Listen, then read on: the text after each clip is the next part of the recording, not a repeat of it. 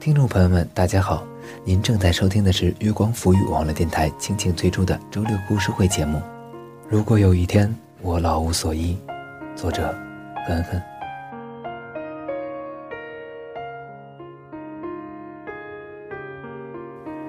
第一次接到那样的电话是在四年前，你的奶奶身体不好，被送医院了。接到电话的时候，我还在上班，我没有透露风声，也没有心急火燎。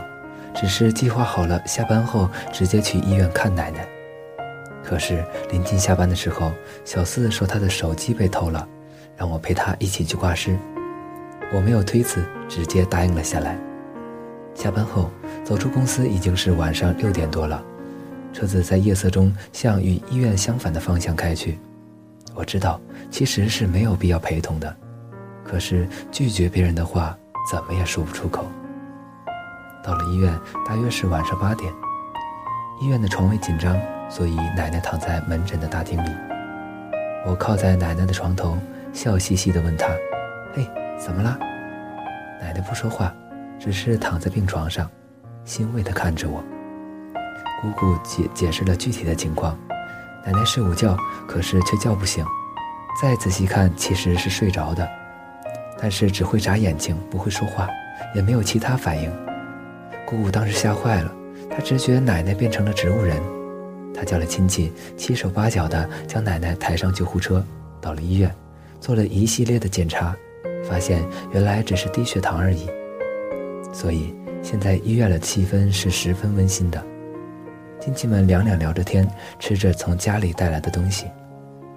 我摸着奶奶的额头，顺着她的头发，我的脸贴在她的耳边说：“没事的，你没有瘫痪。”也没有得癌症，只是低血糖。知道什么是低血糖吗？就是糖吃的少了。奶奶不说话，点点头。我又贴着她的耳边呼着热气说：“你真有福气，什么病都没有，身体哪儿都不痛，而且子女们又那么关心你。”说完，我靠在床边，半依在奶奶的身上，冲她眨眨眼睛。奶奶笑了。我一向有这方面的天赋。我能成为对别人来说很重要的人，我能迅速地将陌生的局面变得驾轻就熟，让他人信服。我告诉奶奶，她很幸福。我并没有很喜欢奶奶。我从小和爷爷关系最好，爷爷性格古怪，他和别人多说一句话都会觉得厌烦。他不喜欢热闹，家里要是来了客人，他就一个人躲在卧室里。这样的爷爷只对我一个人慈爱和温柔。我可以将爷爷的帽子摘下来，胡乱地揉搓着他稀疏的银白色的头发。我可以拉扯爷爷的耳朵，但是爷爷只是笑呵呵，一点脾气都没有。爷爷为了我和爸爸吵架，为了我去买被爸爸撕碎的书。爷爷下雨天为我送伞，有时候我会在教室前面的小窗口看到他探头张望的脸。他等我放学，给我送食物，还有零用钱。爷爷每个星期给我打电话，他买虾、买火腿、买汽水，还做红烧肉。他在电话里催我：“怎么还不出门？我们一直在等你。”他欢迎我过去吃饭，而我通常吃完抹过嘴就走了。相同的菜放上一个星期，爷爷会继续打电话请我去，一直留到变质了他才开始吃。油爆虾变质后会发出刺鼻的臭味儿。他舍不得扔掉，一个人吃得气定神闲。爷爷爱我，直到他去世。爷爷去世那天晚上，我陪奶奶一起睡，奶奶睡在床头，我睡在床尾。奶奶一直哭泣，奶奶很悲伤，奶奶的悲伤将她变得鬼魅，仿佛随时会变成狐狸，然后顺着窗台逃出去，去外面的世界寻找爷爷的踪迹。我一动不动地听着奶奶的哭泣声，有些恐惧地说：“你别哭了，你这么伤心，爷爷会担心的。”奶奶没有理我。我胡言乱语地开导奶奶，我说：“人死掉其实并不是真的死掉，而是以另一种形式活在别人的记忆里，所以爷爷还是活着的。但关键是我们要坚强。”奶奶不耐烦地叹息一声，她烦我说的话。我完全没有办法走进奶奶的心里，后来，我换了一种方式。我说：“你想看看我未来的男朋友吗？看看我未来的老公是什么样子的？”奶奶无声无息。我说：“你想参加我的婚礼吗？参加调皮蛋的婚礼，有一天我肯定也会结婚的。”奶奶呜呜泱泱的嗯了一声。我说：“那么你现在就要坚强一些，就算是为了我，坚强的活下去。”奶奶说：“嗯。”爷爷是在那天清晨去世的。我赶到医院的时候，爷爷已经闭上了眼睛。亲戚们手脚利索的给爷爷擦身体、换衣服，然后用绳子将爷爷的两只脚扎起来。几个人合力的将爷爷抬到一张塑料布里。奶奶从那天上午开始就一直哭。好像一生的眼泪都倾倒了出来。我在这样荒诞的场景中梦游，直到看到爷爷被装进冰柜，然后太平间的门快要关上的时候，我才恍然大悟。我扒开人群，没有人拦得住我。我的姑姑在一旁放声大哭，她向烦躁的管理员解释：“爷爷最喜欢她了。”我拉开装着爷爷的冰柜，将脑袋凑近他的额头。我知道爷爷听得到的，我说：“你放心吧，我会照顾好奶奶的。”再见。奶奶就是在这个时候从爷爷的羽翼下走了出来。爷爷去世后，奶奶就不会做饭了，她像藤条一样松懈下来，好像一生的任务已经完成了。姑姑搬到奶奶家里，和她一起生活，这样的日子一过就是好几年。奶奶患有轻微的脑梗，一侧的身体，包括脸颊，都在逐渐的丧失知觉。他的嘴是歪的，有时口水会从一边的嘴角漏出来。他行动缓慢，举止僵硬，尤其是上下楼梯非常的不方便。他总是一个人上下楼梯，有一种丧偶老人的孤傲。他双手紧紧地抓住楼梯的扶手，一只脚先探下去。这时踩到台阶之后，另一只脚再耸拉着拖下去。通常情况下，他整个人就像是吊在扶手上。他紧紧地握住扶手不放，好像一颗沉重的果实吊在树上。但即使是这样，奶奶每天也要上下楼梯，因为她要去公园。姑姑从来不扶她，因为但凡有人去扶她，奶奶就会像抓住救命稻草一样。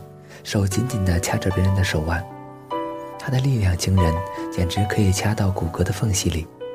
有一次，我扶着奶奶，被奶奶掐过的小臂泛出象牙色的青白色。之后，我也懒得去扶她了。逢年过节，亲戚们请吃饭，奶奶也总是要去的。我进门后就开始寻找奶奶。我看到奶奶一个人坐在窗边的沙发上，仿佛坐了很久似的。他的手里握着一杯茶，杯子里热气袅袅的升起。窗外正午的阳光洒进来，和茶水的雾气氤氲在了一起。奶奶就坐在这样朦胧的光线里，她安安静静的一动不动，与周围的喧嚣离得很近，就仿佛是一团棉花，老老实实的放在沙发上。直到她看到我，眼神才突然活起来。她冲我点点头，示意我到她身边去。我坐在奶奶的身边，他习惯性地抓住我的手，将我卷起的袖管放下，将袖口拉整齐，然后就捏着我的手不放开。奶奶的手掌很暖，很温柔。我们坐在一起的时候，奶奶仿佛很悠然自得。她的身体在明媚的毛茸茸的阳光里缓慢地摇摆起来。基本上每过一个星期或者两个星期，我去看奶奶一次。每次和奶奶见面，我就像是看到了奇观，欣喜若狂地对奶奶说：“你的气色真好。”我抓过她的手，对她说：“你身体真好，你好像胖了。”奶奶被我的情绪感染，就眼笑眉开。可是我的心里是不愿意的。我在奶奶家待不了多久，奶奶的房间里有一种浑浊的味道，那是尿的骚味儿和口腔的异味儿。奶奶吃饭的时候，没有人愿意坐在她旁边。因为他总是会被呛到，然后咳嗽，不停的咳嗽，咳着咳着就会打一个喷嚏，于是咽下去的饭菜又一股脑的喷出来。姑姑说那是因为脑梗的原因，喉咙失去知觉，吞咽变得迟钝，所以食物容易进入肺管里。起初，奶奶总是挽留我，她让我多待一会儿，她留我吃饭，留我看电视，我却显得不自在。我不想吃饭，我怀疑汤里面有什么诡异的东西。渐渐的，这个过程总是伴随着奶奶的身体逐渐虚弱，她也就不再挽留我了。我要走，她就点点头，心平气和的。姑姑开始抱怨，因为脑梗的原因，奶奶大小便失禁。姑姑时常半夜里醒来，然后发现床榻的潮湿，接着满口埋怨的将奶奶拖起来，帮她换上干净衣裤，再手脚利索的换床单和被褥。有时候在这个过程中，奶奶神不知鬼不觉地摔倒在地上，这也成了姑姑抱怨的话题。她说：“怎么办呢？我拖不动她，只有等到天亮了再打电话叫你伯伯来帮忙。”奶奶就披着衣服坐在地上一晚上。姑姑说着这些，我只是平静地听着，因为只有姑姑才能照顾奶奶了。和奶奶都依赖着姑姑，所以有时候我还是和姑姑笑着打趣儿。我一点都不能埋怨姑姑。可是即使这样，奶奶白天还是要去公园的，哪怕只是塞着尿布，痴痴地坐着。是什么理由呢？以前奶奶是不去公园的，爷爷每天会去。爷爷去公园里打牌，然后踏着夕阳的光线，慢慢悠悠地回家。奶算好了时间，做了晚饭，站在家门口等他。爷爷去世后，奶奶反而要去公园。后来我接到了姑姑的电话，她在电话里说奶奶的眼睛看不清了。我在网上查了一下姑姑描述的症状是白内障，需要开刀才能治愈，费用大概两万元。我查了一下卡里的钱有一万六，接着我打电话过去说我可以出一万六。姑姑说这也不是钱的问题，而是奶奶年纪大了，不能做手术了。我去看奶奶，屋里是那种笑笑闹闹的欣欣然的气氛，亲戚们都在，有人伸出手指，就好像在玩一个游戏。他们问奶奶这是几，奶奶看不清，于是手指移动到了奶奶的鼻子跟前。奶奶说是一，接着有人率先笑起来。他们说：“不是还看得到吗？还看得到的。”奶奶点点头，她口齿不清地说：“看得很模糊，只有一点光。”他们说：“没关系，您放心吧，眼睛会好的，已经配了眼药水了，一瓶两百多块呢。”奶奶点点头。起初，奶奶不适应黑暗，每当到了黄昏时分。奶奶就会慌张起来，她发出啊啊的声音，别人问她怎么了，她偏瘫着嘴说不清楚，只是啊啊的喊着什么。我将房间里的灯打开，他才安定下来。他安定了，因为眼前有了光线。他老老实实的握着双手坐在床上。我问他：“你看得到吗？”他懵懂的点着头。还看得到，我就放心了。我骗他说：“眼睛会好的。”这样的状况维持了大约三个月，他就什么都看不到了。黑暗终于吞没了他，我凑近他的面前，他茫然地躺着。他终于再也不去公园了。姑姑一直抱怨晚上睡不好觉，白天还要上班，太累了。而奶奶的身体也在这样的抱怨声中逐渐衰弱下去。我开始陆续接到姑姑打来的电话，奶奶最近状态很不好，不吃饭，奶奶恐怕不行了，精神太差了，水也不喝。夜里，我骑着车去看奶奶，我凑到奶奶眼前，又套着她的耳朵说：“奶奶啊，要坚强一点，无论如何要吃饭啊。”姑姑说：“没用的，年纪大了，想吃也吃不下去。”她又说：“她自己也知道快不行了。”我终于拉下脸来看着姑姑，我说：“你怎么可以这么说话呢？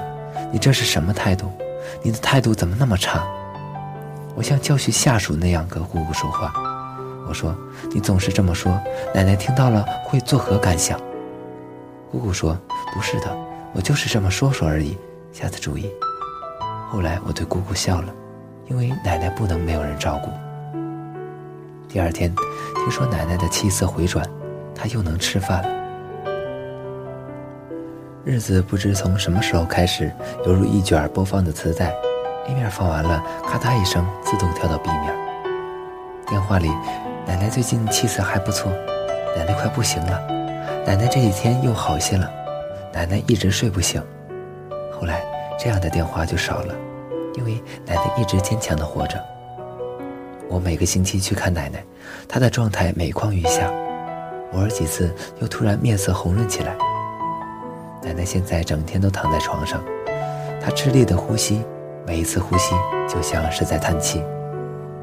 我故技重施的安慰奶奶，我说：“你安安心心的吧，什么都不要害怕。无聊的时候你就想想过去的事情，大家都会有老去的那一天，所以不要害怕。”我问奶奶渴不渴，奶奶点点头。可是姑姑说水上午已经喝过了，不能再喝了，喝多了会尿床。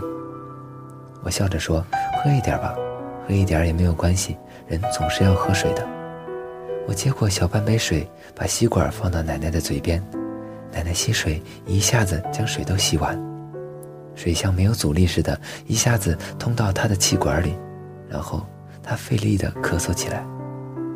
姑姑说她不会喝水了，喂她喝水要捏住吸管，否则她会呛到，她是没有感觉的。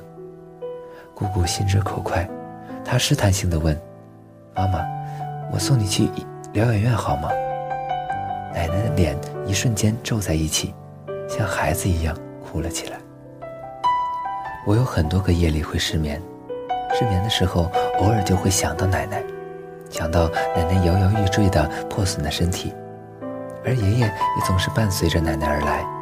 我仿佛感觉到爷爷在某个黑暗的角落里。用责备的眼神看着我，于是我向爷爷保证，第二天就去看奶奶。去看奶奶就像一种束缚，就好像仅仅是完成任务而已。我在那天夜里想起了奶奶现在的处境。奶奶眼睛看不见，耳朵听不清，奶奶渐渐的也丢掉了语言，她只会简单的点头和摇头。奶奶站不起身，翻身的力气都要酝酿很久。由于长期的躺在床上，所以屁股一侧的皮肤开始溃烂。奶奶原本是偏胖的，可是现在脂肪慢慢的在她的皮肤之下消耗，她耸拉着一身松软的皮，身体已经很瘦了。奶奶很喜欢吃的食物是红烧肉、鸡汤、葱油豆腐。奶奶擅长做红烧羊肉、生姜肚片汤，可是奶奶现在每天只吃煮烂的面条，日复一日，喂饱。就算是吃过了，现在奶奶就连水也不喝了，因为姑姑说面条里面已经含有水分了。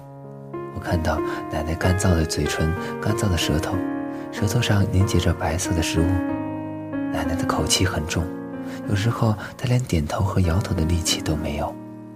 更重要的是，奶奶现在掉进了无穷无尽的黑暗里。时间对于她来说已经没有意义，一个瞬间就犹如一个世纪。而一个世界，就仿佛一场短暂的失眠。曾经在奶奶还走得动的时候，她固执的要我带她去买一件首饰。我和奶奶还有姑姑，我们三个乘车到南京路，然后搀扶着步履蹒跚的奶奶，逛了几家金银珠宝店。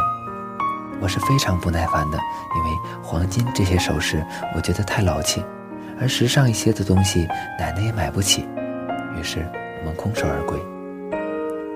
曾经在奶奶还看得见的时候，她指着电视机冲我啊啊的喊，她什么都说不清楚。她又指着姑姑，于是姑姑向我解释，说奶奶有一天看到电视机里面直销的广告，南非的钻石项链什么的，就吵着一定要买给我。这是奶奶偶尔能表达清楚意图的时候说给姑姑听的，她让姑姑一定转告给我。我听了便和姑姑一起笑奶奶。我说那些都是骗人的，我不要，我才不要。再后来，奶奶就走不动了，再也看不见了。有一次，她摸着自己小得可怜的耳环，这枚耳环她戴了几十年。她抓着我的手，呜呜泱泱地说着什么。姑姑补充道：“奶奶说想把这个耳环送给你。奶奶总想要留给我一点什么，可是我什么都不想要，干嘛要？”我只要她的身体好就可以了。奶奶奶成天一动不动地躺在床上，她像拉风箱似的喘着气，没有人理她。她的嘴巴张开了就合不上，可是她仍旧坚强地活着。有时候我去看奶奶，奶奶躺在床边上，似乎睡着了。我靠在奶奶的身边，我说：“奶奶。”奶奶的眼睛一下子睁开了，她什么也看不见，当时却睁着眼睛，似乎我的声音就像一道闪电。奶奶现在不吃饭，也不喝水，也不吃药，她只是每天躺着。我问她：“奶奶，你心情不好吗？”奶奶微微的点点头。我说：“为什么呢？安安心心的好吗？”我的心里有一句话，我一直不敢对奶奶说。因为曾经只要提到奶奶就会哭，可是我觉得现在应该和奶奶说了。我说：“奶奶啊，你想爷爷吧，爷爷是爱你的，你知道吗？他会保护你的。”有一天晚上，我又失眠了，在失眠的时候，我回忆起过去的事情，突然一道闪电划过我的面前，我想起和奶奶有一个约定。那个约定距离现在已经快十个年头了。那天晚上，我问奶奶：“你想看看我未来的男朋友吗？看看我未来的老公是什么样子的？”我问：“你想参加我的婚礼吗？参加调皮蛋的婚礼，有一天我肯定也会结婚的。”奶奶说：“嗯。”我说：“那么你现在就要坚强一些，就要为我坚强的活下去。”奶奶说：“嗯，这个就是我和奶奶的约定。”奶奶一定是守着与我的约定，艰辛的活着吧。在无穷无尽的黑暗中，奶奶会不会想到曾经我们三个人一起吃饭的场景呢？爷爷还有奶奶，我们围着小桌子吃着油爆虾、红烧肉，喝着雪碧。我们在漆黑的宇宙里，小小的房间就像一架温馨的飞艇。奶奶想送我戒指、项链、耳环，是因为奶奶一定记得和我的约定吧。奶奶在别人眼中不厌其烦的活着，是幸福的守着与我的约定吧。可是现在什么都晚了，黑暗之中，那道闪光熄灭了，我感到惊慌和悲哀起来。好了，本期的周六故事会节目到这里就结束了，我是主播佳楠，我们下期再会吧。